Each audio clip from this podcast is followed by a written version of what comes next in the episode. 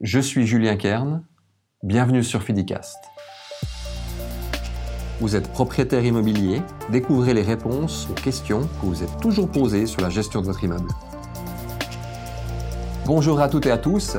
Juste avant de commencer, j'ai vraiment une faveur à vous demander. Si vous pouviez faire un petit tour sur iTunes, mettre une note, laisser un commentaire, je serais vraiment, vraiment contente. Ça me rappelle mes années de radio et en fait j'adore ça. Franchement, ça serait super cool si vous pouviez euh, m'encourager et, nous donner un feedback sur ce qu'on fait, c'est vraiment important. Merci beaucoup. Alors quels sont les différents types d'agences immobilières qu'on peut trouver? Et puis quels sont les, en quelques mots, quels sont les avantages et les différences de chacun?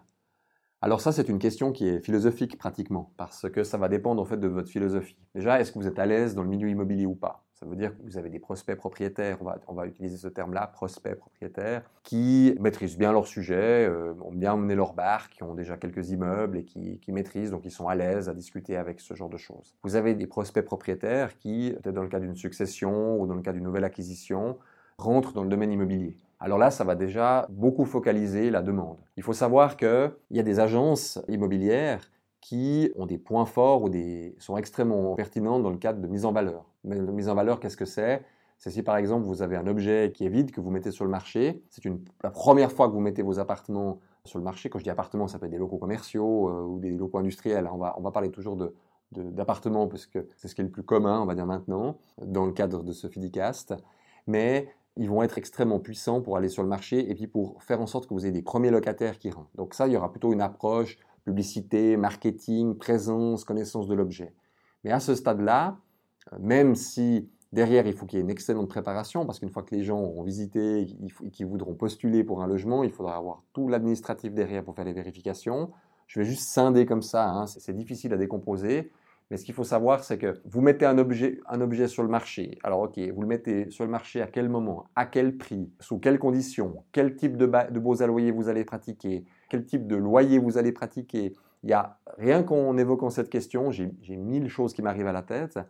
Ensuite de ça, il y a des visites qui vont être organisées. Est-ce que ces visites seront organisées la journée, le soir, le week-end? Est-ce que c'est des visites physiques? Est-ce que c'est des visites virtuelles? Est-ce qu'il y a de la remise de dossier Est-ce que la personne qui réceptionne ses locataires, euh, et puis ces locataires ont déjà des questions relatives aux charges, relatives aux frais accessoires? Est-ce que c'est déjà la personne qui fait visiter qui sait déjà répondre?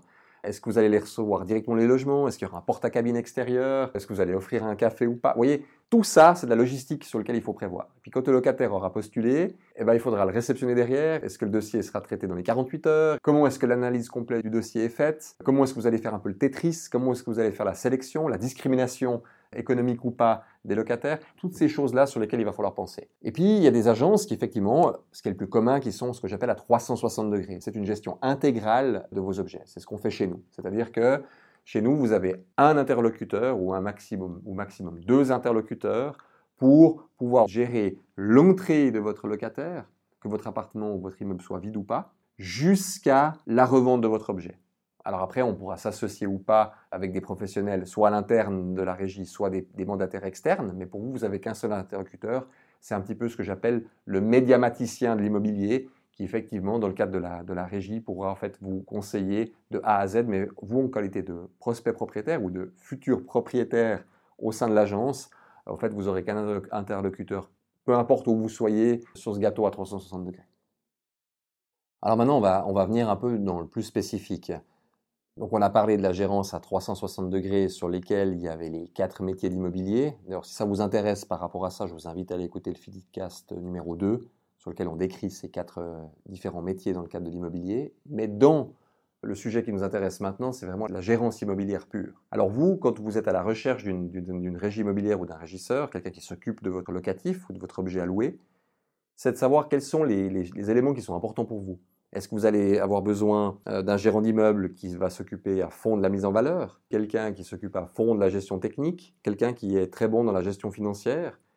Ou est-ce que vous allez privilégier encore quelqu'un qui euh, a une, réponse euh, rapide à vos demandes et slash ou à celle de vos locataires? Faut pas oublier que vos locataires, c'est le nerf de la guerre. Si vous n'avez pas de locataire, vous n'avez pas de revenus, et si le gérant n'a pas de locataire, il n'a pas de loyer, donc pas d'honoraires. Donc finalement, on est tous sur la même longueur d'onde. Donc, vous allez devoir chercher au sein de votre régie immobilière un petit peu de tout ça, parce que vous voulez que votre gérant d'immeuble soit qualifié en tout. Alors ça, c'est important vraiment d'être précis là-dessus et c'est vraiment les bonnes questions à poser dans le cadre de l'acquisition de mandat, quand vous allez chercher un mandataire, c'est de savoir comment est-ce qu'il règle ce genre de choses. Généralement, la plupart des régies sont heureusement très bien équipées à l'interne pour répondre à ces différentes attentes. Soit avec des collaborateurs à l'interne, comme je viens de le dire, soit en s'entourant de collaborateurs externes ou des spécialistes externes, mais vous, finalement, vous n'avez qu'un seul interlocuteur, qu'un seul numéro, qu'un seul email, et c'est lui qui pourra vous accompagner proprement dit. Après, il y a des gens qui travaillent de manière très très spécifique. Donc je, je réduis encore le champ. Il y a des gens, par exemple, qui font de la recherche d'appartements pour autrui. Alors eux, c'est bien sûr, c'est des gens qui ont certainement des connaissances et des compétences euh, même dans la gérance immobilière, mais ce n'est pas leur travail. Eux, ils vont plutôt se positionner pour un locataire en disant, ben moi, je vais vous trouver un appartement. Et puis, c'est des gens qui ont tissé des liens et, tissé des, on va dire, des, réseaux avec des régies immobilières pour vraiment trouver le bon objet au bon endroit, au bon moment, au bon prix. Donc ça, c'est un petit peu des, chasseurs de tête inversés, mais pour vous trouver l'objet. Mais ça, c'est pas des gérants immobiliers. Ça, c'est des gens qui vont effectivement euh, pouvoir se dire, eh ben, euh, je vais fonctionner comme interface. Parce que vous pourriez vous dire en tant que propriétaire, je suis propriétaire, je cherche un locataire. Alors, je ne vais pas m'adresser à une régie, je vais m'adresser à quelqu'un qui me trouve des locataires pour le mettre à l'intérieur. C'est un petit peu un commercial qui va se positionner entre les deux. Ça, c'est pas une gérance d'immeuble. Donc, il faut bien faire cette distinction-là. Après, vous allez pouvoir trouver peut-être par exemple un directeur de travaux.